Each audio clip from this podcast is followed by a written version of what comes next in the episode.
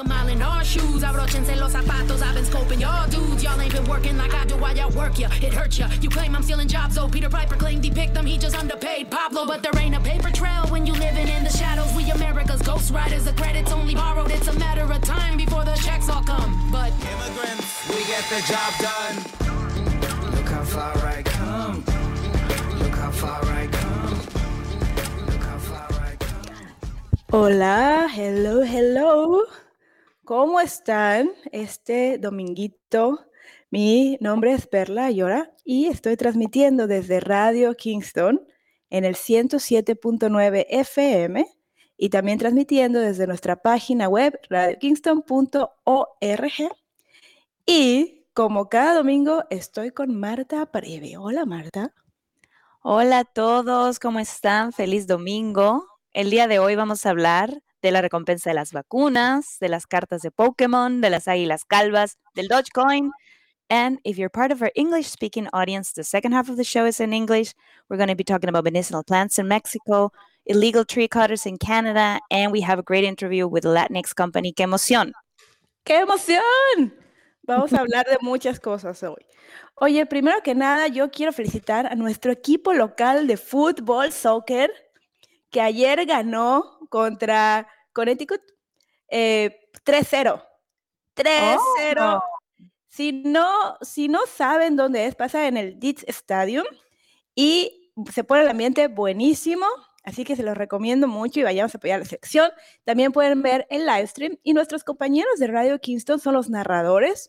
Tenemos a Manuel Blas de La Dosis Perfecta y a Antonio Flores Lobos, que él también hace la narración y como sabemos, él es el mochilero. Felicidades también a los maestros porque el 15 de mayo pues se celebra el Día del Maestro en México y queremos felicitar al señor Miyagi de Karate Kid, a Roshi de Dragon Ball, al profesor Xavier de, de, este, ¿de qué? De los hombres X, ¿o cómo De se llama? X-Men. Y a Shifu de Kung Fu Panda y a Severo Snape y también al maestro Limpio, obviamente. Al maestro limpio, al profesor Girafales. Óyeme, al profesor Girafales, ese menito, sí, claro que sí. En fin, eh, pues sí, no, pero, pero ya fuera de bromas, felicidades a todos los maestros. Los queremos mucho. Yo como madre de dos hijos, les, les admiro todos los días, tienen mi admiración y respeto. ¿Y qué te parece, Marta? Sí, ahora ya nos vamos al programa y nos vamos con nuestras noticias nacionales. Vámonos con las noticias. Noticias nacionales.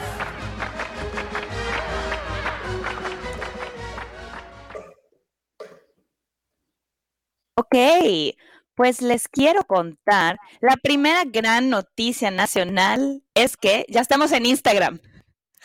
Así que a todos nuestros radioescuchan, nuestros radioescuchas y a los que nos ven, por favor, síganos en Instagram para enterarse de qué estamos haciendo. Una plataforma más que vamos a estar abordando para enterarse de las noticias, para ver pequeños clips de lo que hacemos en el programa, de las entrevistas. Así que acompáñenos también a través de Instagram. Y ahora sí, les quiero contar que la campaña de vacunación se, ya se salió de control, la campaña de vacunación. O bueno, esta es mi opinión. Porque resulta que ahora el gobierno está haciendo todo lo posible y aliándose con todas las empresas para que la gente que no se ha querido poner la vacuna se la ponga.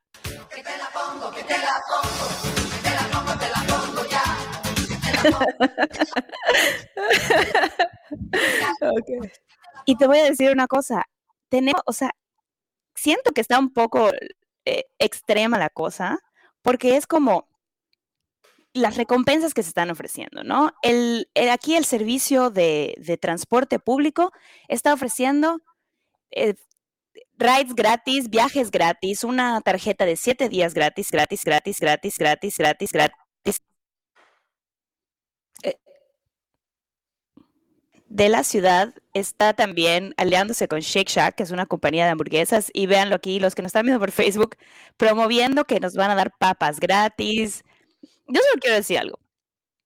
Parece, parece broma que los adultos estamos en plan, hay un virus, está muriendo todo el mundo, se murió tu abuelita, no me pongo la vacuna, me van a querer poner un papas gratis. Sí, ¿dónde? y yo digo, ¿y los que fuimos irresponsablemente nos vacunamos a tiempo? ¿Qué? ¿Qué nos van a dar? Sí, yo voy a pasar por mi paquete, el paquete pinchen. Yo quiero que me den todo lo que estén acumulando en una canasta y me la den por haberme puesto responsablemente mi vacuna. Pues fíjate que si tú tienes tu tarjetita de vacunación, hay muchas cosas que puedes recibir gratis, aunque te la, te la has puesto antes, también hay ciertos premios. Por ejemplo, Krispy Kreme te, puede- te da una dona. Budweiser- la Sí. gente no, está, está preocupada porque le pongan un chip, pero no se les, no les preocupan las grasas trans o qué onda, porque eso sí va en tu sangre, con la dona esta y con también las, con, con las la papas. cerveza, Juniors, aquí la compañía de Cheesecake de Juniors está regalando cheesecake, un cheesecake pequeño.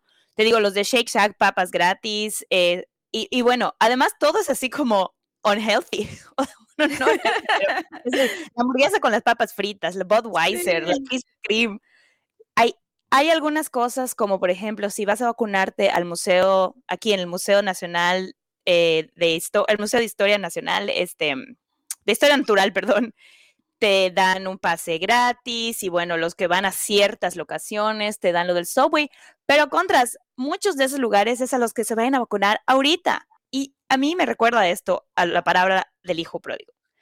Tan familiarizados con esta historia de la Biblia, pero el hijo pródigo era el hijo bueno que hacía las cosas bien a tiempo y luego viene el vividor y el papá lo celebra con, le da un cabrito, le da una fiesta, que no sé qué. Pues lo mismo, los que fuimos a vacunarnos a tiempo, que tenemos los anticuerpos, que estamos a salvo, sí, pero ah, yo quería también el Subway gratis y yo quería también la Krispy Kreme y quería las papas y quería la hamburguesa. No, justicia, Justicia, señor. señor. No, pero ya fuera de bromas, realmente, si usted no se ha vacunado, está pensando en hacerlo, hay muchísimas recompensas que se están ofreciendo, tanto de comida y no de comida. Hay- en, en Ohio está una lotería que está rifando millones. Así que realmente la campaña eh, está un poco salida de control, pero es el esfuerzo nacional para que la gente se vacune y podamos seguir adelante tratando de lograr esta inmunidad colectiva. Claro. Como dices tú, sí, bueno, sí, sí, la, lo que hemos vivido y las personas que han tenido esta enfermedad no te conmueven, pues pasa por tus papas y ponte la vacuna con, y cómete esas papas. Oye, Marta, pues yo te quiero decir que han- se han visto parvadas de águilas que se están comiendo a las mascotas, a los perritos chihuahuas. Dogs out? Who let the dogs out? Who let the dogs out? Who let the dogs Que se coman entre- chihuahuas, odio a los chihuahuas.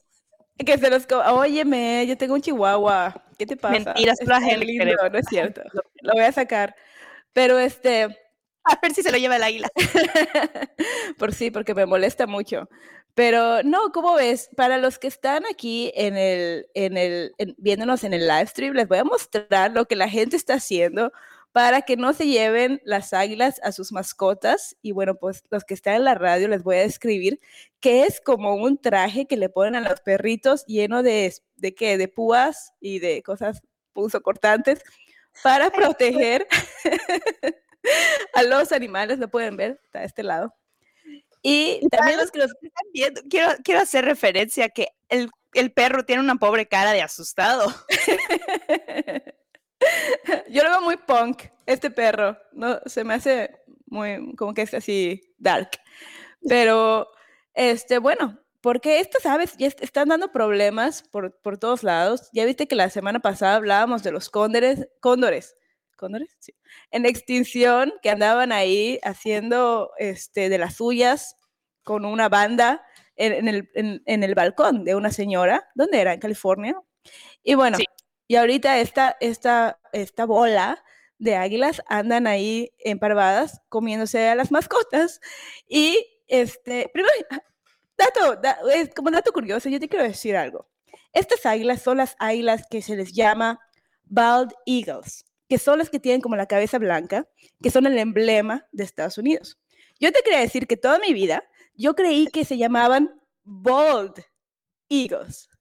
Y yo decía, wow, qué padre nombre, o sea, bold, como bravas. como que la traducción de español son como que las águilas bravas. Y yo decía, esto, la verdad, me gusta. ¿Y qué son las águilas calvas? ¿Qué, qué ondas? Ya, ya no me da nada de orgullo esto, pero bueno. Pero estas son las, eh, las águilas que andan ahí, este, comiéndose a los, a los animales. Al, al- al perro chihuahua. Con más, aquí yo con más noticias de animales, como cada semana. Co- como cada semana. Oye, pero, pero pobres águilas que las, o sea, cuando eran bravas eran bienvenidas, pero cuando son calvas, ¿no? O sea, tienen un problema de calvicie. sí, claro. Que se pongan ahí su, su este, aceite de romero para que le salgan. para que eso salga cura la calvicie, sí. Oye, eh, pues quiero contarte que las tiendas de Target están dejando de vender las cartas de Pokémon porque los trabajadores de las tiendas han recibido amenazas. Entonces, para prevenir la violencia y proteger a los trabajadores y a los consumidores, las tiendas de Target van a dejar de vender estas cartas de Pokémon. Y yo, la verdad, me puse a pensar que no sé bien qué fregados es una carta de Pokémon, estas Pokémon Cards, y te iba a preguntar, Perla, tú que tienes hijos, que nos expliques, pero resulta que son los adultos los que se están peleando por las cartas de Pokémon. Pero por favor, a los que no sabemos muy bien, ¿qué, qué onda con las cartas de Pokémon? Mira, yo quisiera saber exactamente por qué son tan adictivas. Porque mi hijo lleva unos cuatro o cinco años, la mitad de su vida, obsesionado con las cartas de Pokémon. Tú recibes en un sobrecito unas cartas y tienes que coleccionarlas. Y tienen estas criaturas fantásticas y se pelean entre ellas y, son de varias regiones, que si la región eléctrica y la región del agua y y ya luego hicieron hasta más regiones, entonces es- nunca se acaba esto. Entonces hay unos Pokémon que son muy valuables, o sea, mi hijo se muere por ellos, y estos que son los raros Pokémon, estos son los que la gente se pelea por ellos. Nah, y, No y los, no- yo no sé. ya comprendo, es como, como en otra época, ha, ha habido de todo, ¿no? De tarjetas de béisbol y que tienes que tener la, la, que es la más rara. Exacto, Exacto. Pues lo que pasó aquí fue que resulta que en los estacionamientos del Target, los adultos se ponían a intercambiar estas tarjetas de Pokémon. Y a un hombre de Wisconsin, en Wisconsin, un hombre saliendo de la tienda, otros cuatro lo abordaron, yo no sé si para quitarle sus cartas, y él sacó una pistola. No es cierto, ya, ya. La violencia con los Pokémon, ¿qué? Y lo que pasó es que resulta que la pandemia, pues los adultos que crecieron jugando estas cartas de Pokémon se pusieron locos con ellas y por eso está pasando esto. O sea, las hay, hay cartas de Pokémon de edición original de 1999, como las primeras que salieron, que se están subastando y vendiendo por 400 mil dólares. Claro. ¿Le escuchan? 400 mil dólares. Oye, me voy a ir ahorita al cuarto de mi hijo a ver si no tengo una de esas. Sí. Seguro tienes una rara por ahí. Perla, ya nos vas a sacar de pobres. Renuncio a todo, renuncio, no me digas, me voy a vivir la vida con mi tarjeta de Pokémon. Óyeme, es que, pero as- esas cosas son las que le damos valor. Ese es un, eh, ¿cómo se dice? Un constru- social construct, como un modelo social que hemos creado. ¿Te acuerdas que hablamos también de cómo la gente estaba rompiendo las ventanas de las casas para ir a buscar sets de Legos? ¿Te acuerdas? Entonces, esto es una de estas cosas que nosotros como humanidad le queremos dar valor, pero ¿a qué grado? De que con pistola o romper o entrar una casa a la fuerza para llevarte estos juguetes se me hace muy extremo. Ya que la, no sé, ya la gente necesita calmarse, ya, ya. Necesita ah, eh, reorganizar sus prioridades. Sí, claro. No sé qué ponen la vacuna, pero quieren robar el Pokémon. I'm just saying. Ah, exacto, exactamente. Y bueno, más noticias, más noticias raras el día de hoy. Hablemos de las criptomonedas y de nuestro billonario que seguimos, este, Elon Musk. Ahora resulta que ya no puedes, ya no puedes comprar carros Tesla con estas criptomonedas. Cuando Elon Musk, que es obviamente el dueño o el fundador de Tesla, él, él siempre ha estado apoyando las criptomonedas, pero que ya no, que ya no, que porque no son verdes. ocupan, o sea, para mí eso, como me dijeron eso ya, o sea, dije, pero si con trabajo entiendo el concepto de la criptomoneda, ahora entender que no son buenas para el ambiente me, me da dolor de cabeza. Y resulta que pues descifrar este código que se hace con el blockchain, descifrarlo toma muchísima energía a las computadoras y entonces pues eh, utiliza energía fósil y no es verde y sobre y, y ya no entiendo nada, pero entonces ya está No cayendo. nada, la criptomoneda contamina. Exactamente. En resumen, la criptomoneda contamina, pero no todas.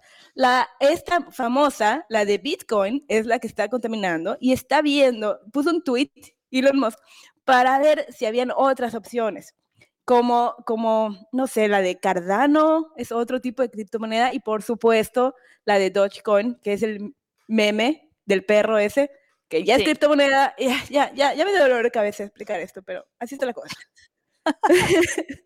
Pero el caso es que necesitan mucha energía. Se me hace una locura porque ni, ni como que ni logramos entender el concepto. Bueno, no logramos yo, no sé si tú, el concepto de la criptomoneda, como que, ¿qué, qué es? Decían en el sketch de Saturday Night Live, ¿qué es? Porque aquí tengo mi dólar, o sea, puedo agarrar mi dólar.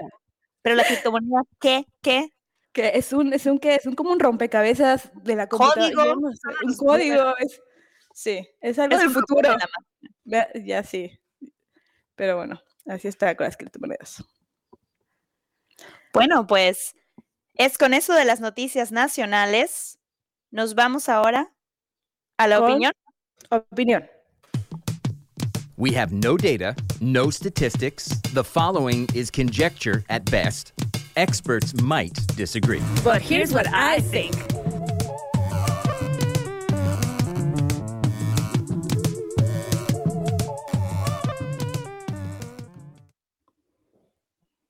¿De qué vamos a hablar el día de hoy?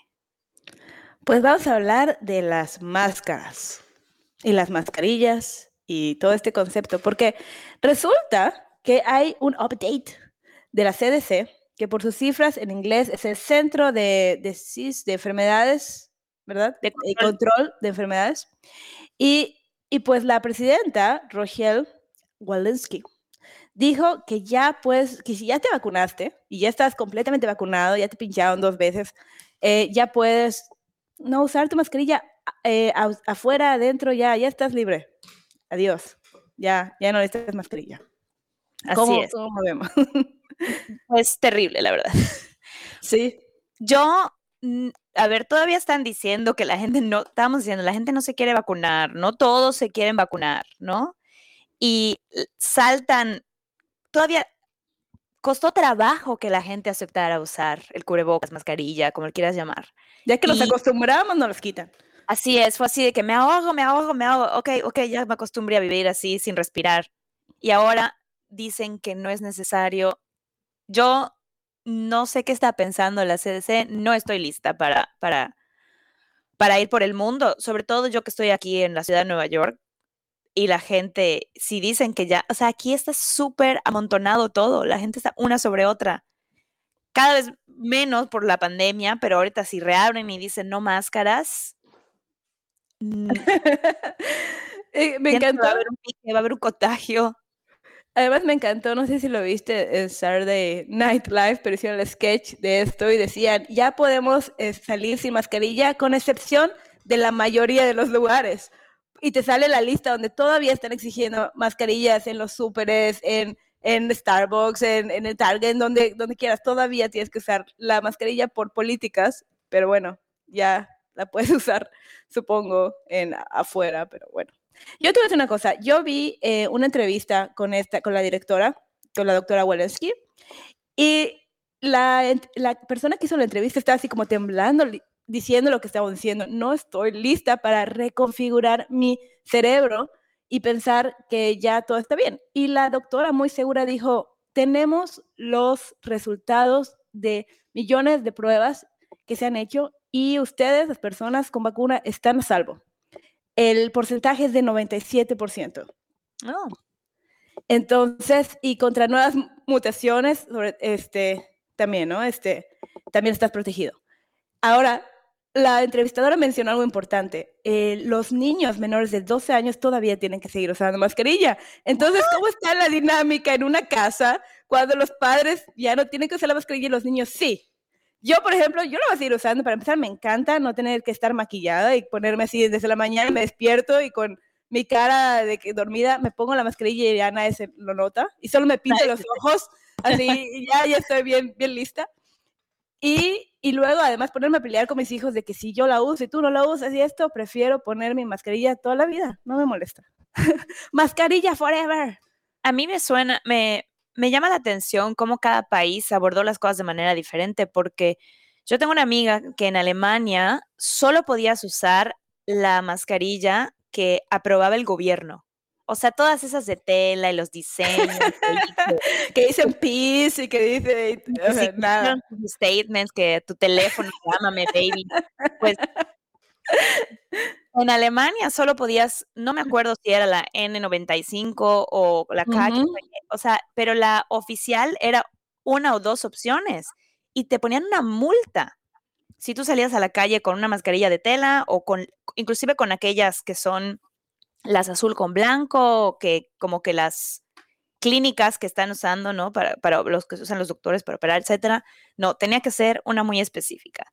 Y te multaban y no sé qué, y las reglas así, ¿no? Y luego, por ejemplo, en México, que el, el La estampita te protege. la estampita te iba a proteger. y Energía, la buena energía y la buena vibra es lo que te protege. Sí.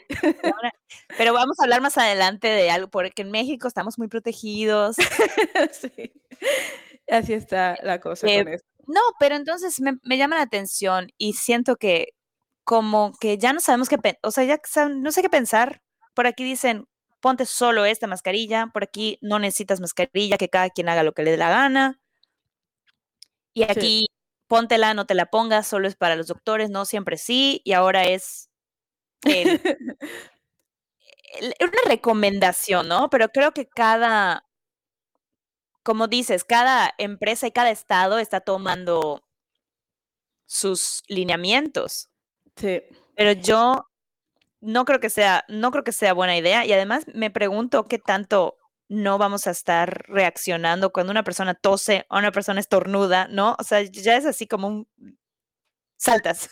Yo, yo te iba a decir, a mí me- lo que más me gustaba de toda esta máscara es de que yo podía reconocer a los a las personas que son egoístas y que son lo peor, a los patanes, los podía reconocer porque no usaban su máscara.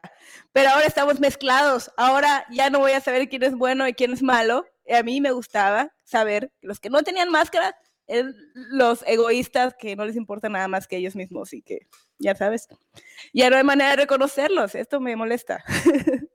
A mí lo que me gustaba eh, era, sinceramente, cuando no quieres encontrarte a alguien en la calle.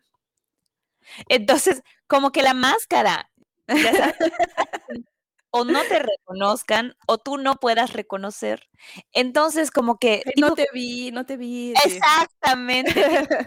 con una persona con la que no quieres hablar y como que te da flojera. Y primero que nada, ya te puedes ser el no te vi, no te reconocí. Luego te puedes ser el que yo te aseguro que yo no fui. No era yo. Tenía la misma máscara que yo, pero no era yo. Sí. Tenía la máscara que decía ahí mi Sí, nombre y todas Sí. mis, todos mis datos personales. No, pero creo que ahorita yo, yo que estoy ahorita trabajando en teatro y que ya al parecer todo va a abrir, los restaurantes ya van a abrir a capacidad, están planeando Broadway abrir para el, para el otoño, los conciertos, ya, o sea, todos estos eventos. Yo creo que van a seguir requiriendo que el público se siente con mascarillas, Sí. que es lo más probable. Sí, yo creo que sí. Y mucha gente, bueno, ya se acostumbró, como dices tú, y bueno, vamos a esperar. Vamos a esperar que las cosas, que, que las cosas estén realmente bajo control, no que estos cambios de que sí, que no, como dices tú, y que un país está en rojo y el otro ya sanamos. ¿Por qué no nos esperamos a que todos estemos bajo control? Y, y ahí entonces sí, ya nos quitamos la máscara. ¿no? Y les voy a decir otra cosa, sí, totalmente, porque además otra cosa que está pasando que en el en la ciudad de Nueva York, no sé si aplica para todo el estado, pero están ofreciendo sí, creo que sí, ¿no? Vacunas para los que vengan. Es como, vacunemos a todos, Nueva York va a vacunar a todo el mundo.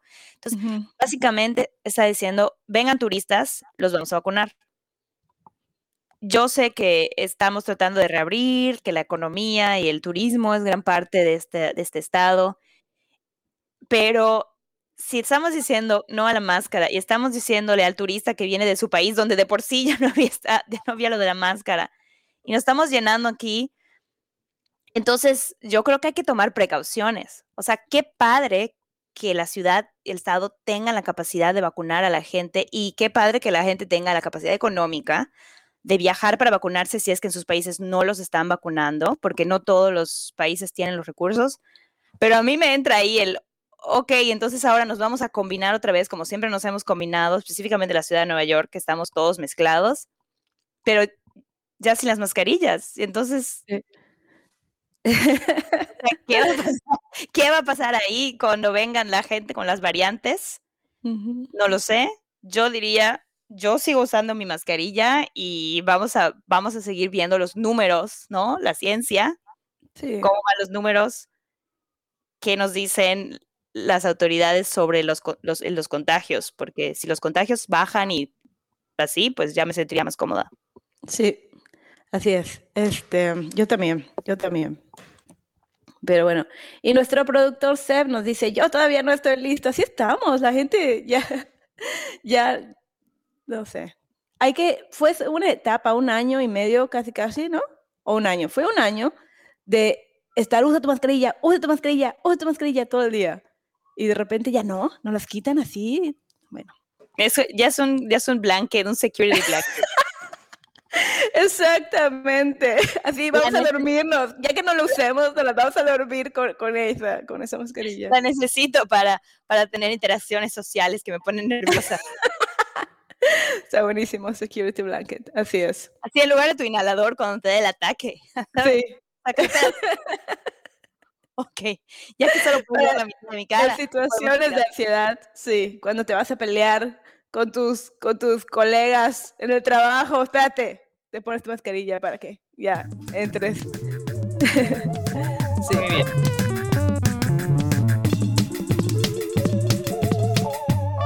We're back, we're back, and we are switching to English. Hello, everyone. We are coming to you from 1079 FM, always live and radiokingston.org. And we do a live stream on Facebook. We're on Spotify. My name is Marta Preve. This is No Me Digas, and I am here with Perla Ayora. Hi, Perla. Eh, I was muted. I don't. I haven't learned my lesson all this, all this time. But hi, everybody. Thank you Mute for Little thing after a Yeah. year of virtual work. No, and I just wanted to say to everyone who's listening um, that we are now on Instagram. Follow us on Instagram at No Me Digas NY to find out what we're doing, what's going on, news of the week. As you know, we try to keep it lightheartedly and comedic. And we're also going to be sharing clips of the interviews we do with Latinx people, artists, you know, people that are doing something for the community, and just like talking about current current uh, themes and subjects. So we're very happy to be in another platform, taking over the platforms. taking over, yes, everywhere. Uh, so let's go and listen to our international news.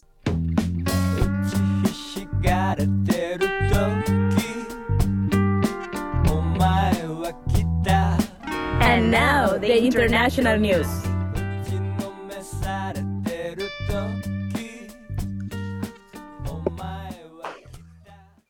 Well, I wanted to give an update with the US officials have confirmed 130 incidents of the mysterious Havana syndrome brain injury.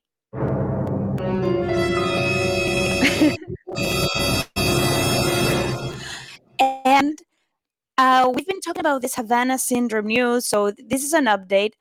Um, apparently, a lot of officials, spies, this the news said like spies, people that work for the government, you know, diplomats, have been reporting some symptoms of this like brain injury that cause you like foggy, you know, hearing kind of like phantom sounds and some some things as serious as seizures. So, but here's what's happening. Although a lot of officials have have said this, and this was proved to be an attack in in Cuba back in 2016, and then in China. Cheryl Rofer, who is a former chemist of the Los Alamos National Laboratory, she has questioned those studies' conclusions because, and and she said that the evidence for for microwave effects are like very weak. So what what could happen is that because there's been so much news about it, that people think that they have this, but there might be something else, you know? So kind of like a little bit of, of a paranoid situation, you know? And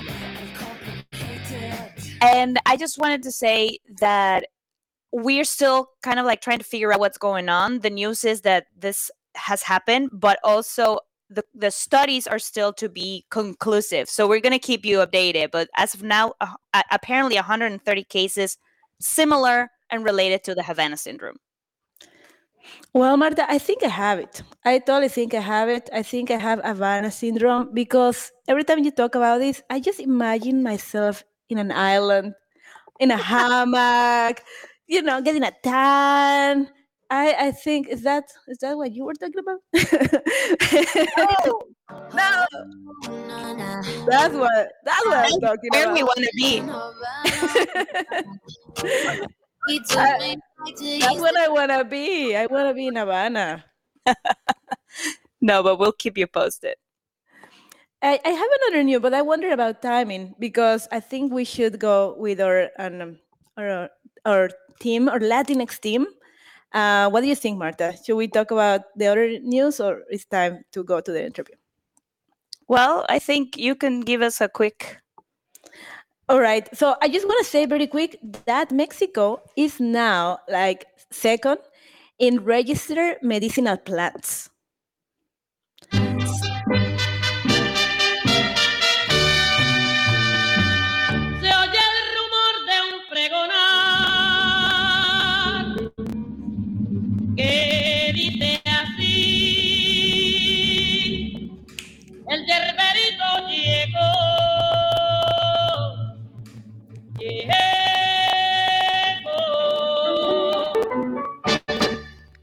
Hierba santa. So this is such a classic song, um, and it's, it's about exactly what what I wanted to to say today. Uh, in Mexico, we use a lot of plants with medic for medical reasons, right? So we have actually naturalist doctors. It's something that I completely miss uh, when I was living in Mexico to go to this natural doctor who is just gonna instead of giving you a prescription, he will tell you things like, "Hey, are you sleeping? Are you eating good? What are you doing for your liver? Because your liver is the most important thing. Are you taking care of your liver?" And then he will give you a lot of, of plants.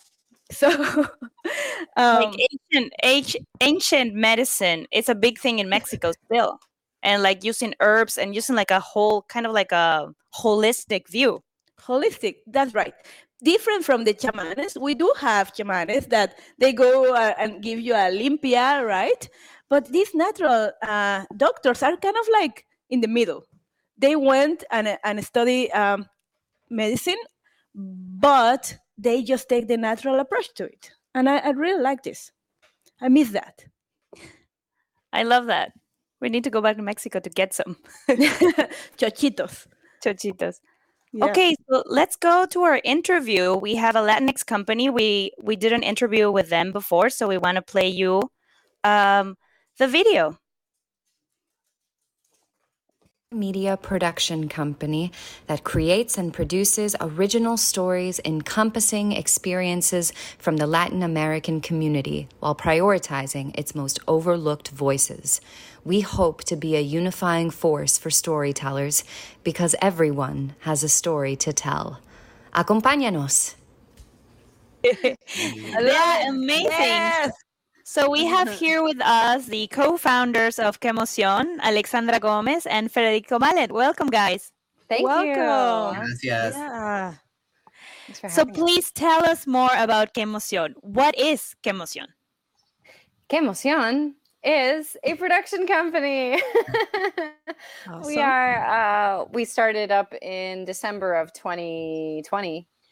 Um and basically we are a platform for Latinx voices, Latin American voices um, from around the world, even though we are based in New York, um, to create short films or shows or plays or Yeah. I mean, uh, for right now we have a uh, largely digital media presence. We're all up in Instagram and TikTok, um, and Twitter and YouTube and so on and so forth. Uh, but essentially, that's that's who we are. Federico, do you have anything to add? yeah, no, it's just it's funny because we have our like short term, medium term, and long term, right? Long term, we'd love to be producing feature films and full on plays and whatnot. we will be. We which totally we will. will be. we will be for sure. That's Yeah. more of the long term. And the whole point of Que Emoción was to what can we do right now, right? It's part of this uh, uh, sort of like transformation, which you've also been a part of, Marta. Of like in the pandemic, what do you, what can I do now? Right now, what tools do we have? Uh, so you know, you start messing up with Zoom, you start messing up with all these different platforms. So that was very much like we need this right now for for people to have a, a channel for their creativity and to because the conversation can't wait. So it was very much about the right now. Then we have plans medium term, and then the big plans in like years, right? yeah, yeah. That's great. Yeah, I was uh, uh, I, I was about to say December 2020. So this is like a baby that was born during the pandemic. It's yes. a pandemic baby. Yeah. Yeah, a Right at corona, heart, corona right at heart of, of the second wave. Oh, Corona Bebé. Right the heart of the Corona second wave. bebé, sí. Exactly. And we call all our sections our babies because they're very much babies. We're still in the process of very much figuring things out, you know, and then trying and trial and error. And it's just like, it's like, you know, the like the, the, the, the, eh, the chef with like the pizza, is like, see if it sticks to the floor. We're very much still on that, that stage. Do So- people do that with pizza? Absolutely. Every Oh, okay. professional chef knows that. If it Oh, sticks okay. to the floor, like oh, pasta, right? okay. I know that with pasta. I didn't know it with pizza. Oh, Pizza's okay. just for fun. I see. yeah, pizza's I for see. fun. So you talk about um you just talk about different sections and we what could we do right now? Like could you talk a little bit more about that? Like I'm I'm more familiar with it, but for like our audiences, what are these sections? What can people expect from them? For sure. Yeah. Um, we started the babies. the babies. yes, we started calling them the Muppet the Muppet babies. Anyway, um, we started with our writers group, which is basically uh, our team or whoever. I mean, whoever wants to participate in it can. We And meet. uh, and so can you viewer and listener at home um, and we meet uh, once every two weeks and we just talk about um, projects that we're working on we read things out loud we read scripts so that's that's writers group that one we pretty much had like from the beginning Ideas, songs, and that's we call it the furnace because that's what keeps us going, and that's where people pitch things, and like we're like, ah, where where is that? In what what stage is that ready to be produced? Is that need a little work? And and it's just a- both about creating community, which is the main goal of the whole shebang. Yeah. Well, one question Yeah. about that is: Are you guys doing it in English or Spanish? Both. depends yeah That's amazing. The the projects can be in both and the the feedback is very much a, a mix About Yeah. some people some people in our team do not speak spanish so we have to be mindful of that sometimes but but uh, everyone's so open. They're like yeah i got the gist of it. They got an introduction and then with but but they can understand right uh, uh, some. So i mean we make it work. We make it work. It's a great it's like really cool. I honestly thought that was going to be one of the most frustrating things about um about Que Emoción was like when do we need to add subtitles or when do we need to translate our posts or whatever but it's been very interesting we've been kind of taking it like case by case of like this should probably be all in spanish this should probably have subtitles this like one section should probably be explained a little more or yeah there are those pieces that not even just in the writers group but on our on our instagram page and on our facebook page that's like it's just going to be completely in spanish or completely in english and that's been that's been interesting to to really like navigate and be like, well, what works best? What really like serves this? What not just what we're trying to say with the piece itself, but sort of how we want an audience to take it in with, you know, just like what language do we want them to first hear or first like identify. And I just Um, want to add that that was a conflict that we were like discussing. It's like, are we like w- doing preference over one or the other? And then we we realize it's like, well, this is why we're saying we're based in the U.S. We're based in New York. This is where we are. We And are an American company for to sure. remind people that you know it's not just Spanish Latin America. We have Portuguese and some other dialects, right? So it's also like when you take that into consideration, it's like, oh well, it's not just either or, right? And we ultimately made that choice. It's just like primarily because we're an American-based company, it's mostly gonna be the company, Yeah. but not And- not always. And this is the perfect segue, Federico, to be like, we came up against language so much that our next section, cafecito, like our first um so that that's also something we had pretty much right away. That that was something that was in development like that was something that like i spoke to federico about like as soon as we started having meetings about launching the company. Um and that's just a talk that we have once a month on a topic that we feel is very pressing in the Latin American community. Um, and our very first one was about the word Latinx versus Latine versus Latino versus Latina, because Federico and I kept coming up against this like, how do we speak? How do we define ourselves How and the community we- and and there there it- that's a hot button issue, as you know. it's still like, ongoing. a lot of people hate the term Latinx. A lot of yeah. a lot of people Yeah. oppose the term Latin American. So you know, th- there are people who really don't like to be grouped in like they, they feel it's disrespectful to see like every all of Latin America is the same, which I see what they're saying, but it's like saying to me, it's like saying European or Asian or African. You know, it's you're part of Latin America. You have a common background in not only in language but in like you know history and I do think for political purposes and whatnot in the US, it's helpful and valuable to be banded up like that, to be, you know, for movements, for supporting of each other. We do face a lot of the same. Yeah, problematic. absolutely. Yeah. So I, I, I, I, I like the word Latin American, uh, but that's just me. But we, we, there's a lot of opinions. and that's been that's been Yeah, something that's that's sort of like reared its head in almost every aspect of what we're doing is like what does it really mean to belong to a community how does the individual like define their experience within that community and like yeah even just from the beginning like writing out our mission statement saying well what are we we are a multimedia production company that is prioritizing Latin. We were like Latin American voices, Latinx voices, Latin- like it was a oh, it was a Hispanic? long mm-hmm. Hispanic, Right. right?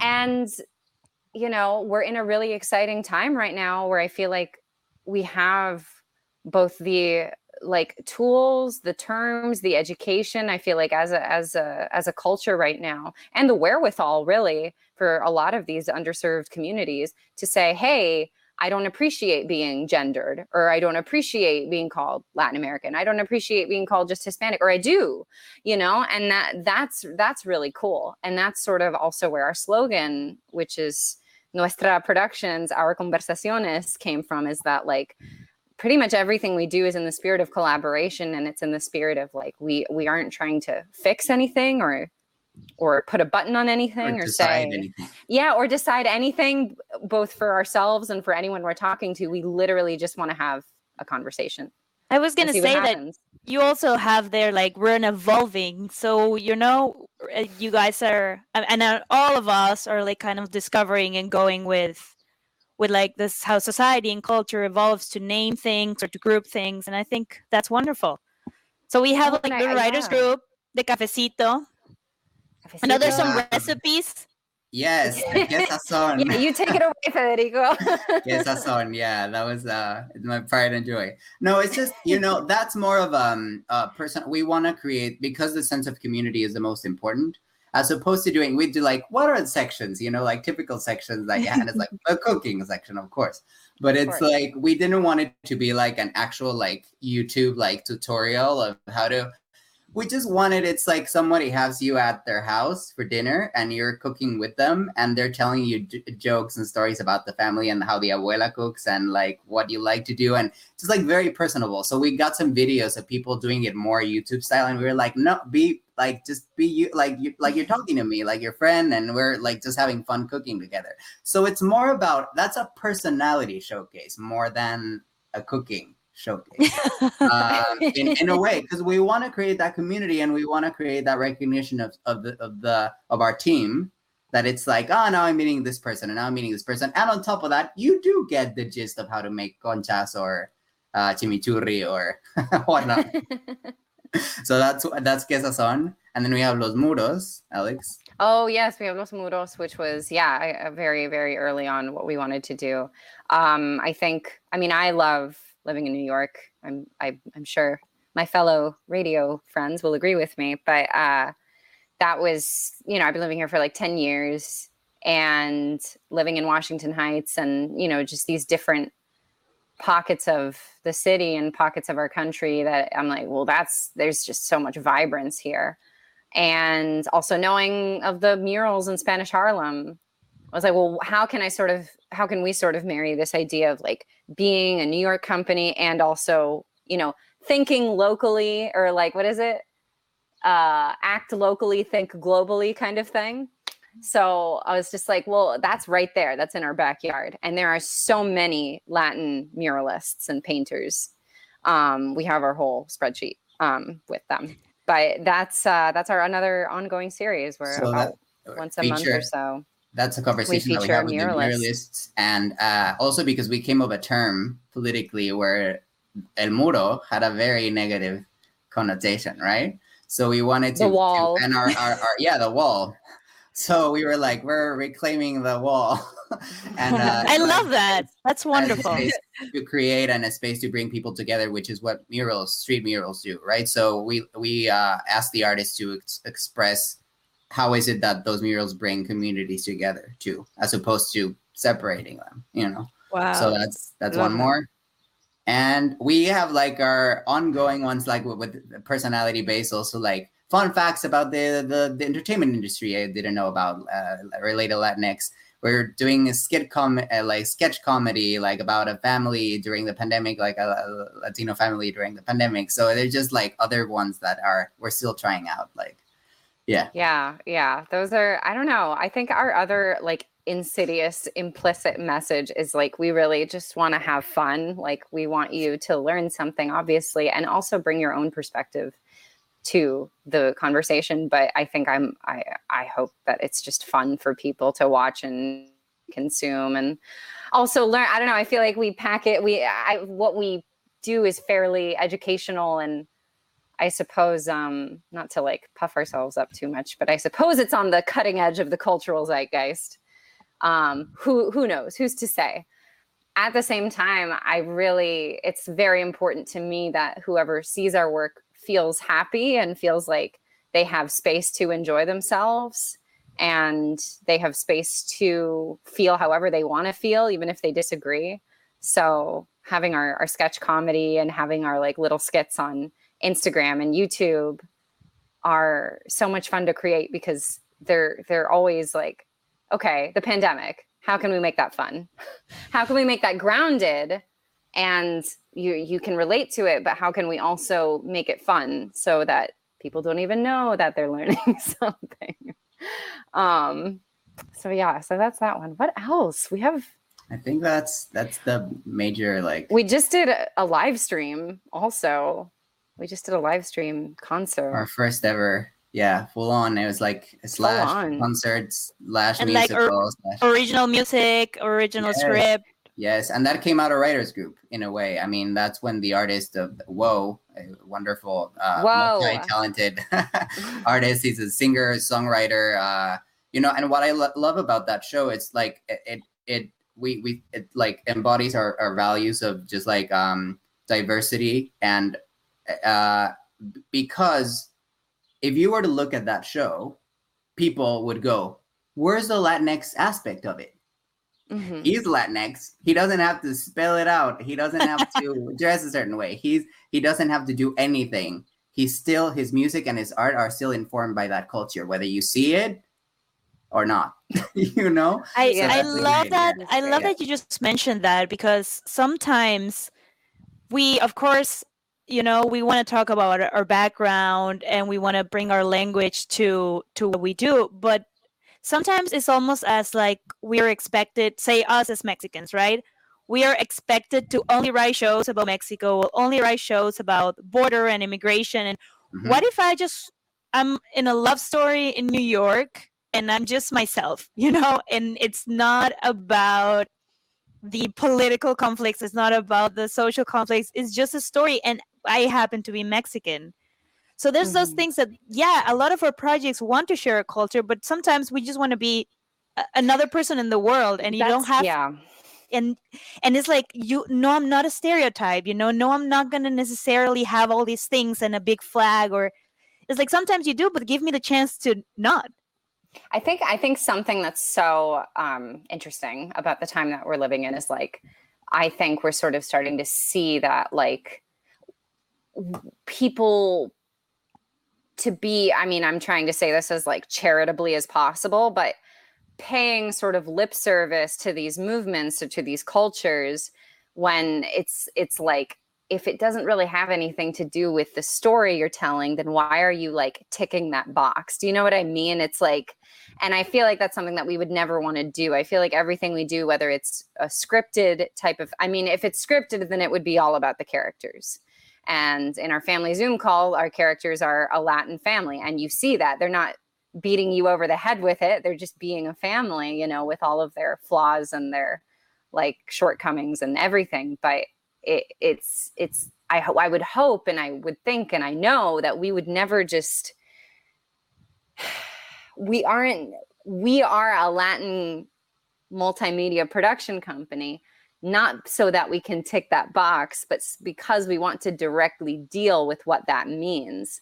And sometimes what that means is I would like to move away from what everyone expects me to be you know? And that's that's that's a bit of a nuanced like message but i do think people understand that when they see it. And that was that was what was- so great about woe is like woe is just a force force of nature a force to be reckoned with. And he is so himself that you know he's not ah he's not trying to just be woke or be politically correct or be diverse just for the sake of having those words he is all of those things by being himself and i i mean i hope that that's consistent in our work for as long as as we're around you know what i mean like That's amazing.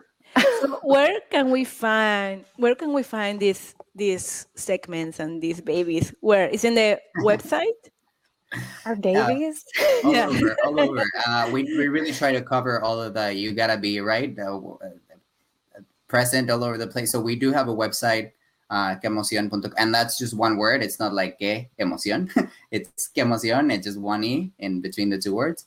Uh, queemocion.com. We're on Instagram at queemocion. We're on Facebook at queemocion.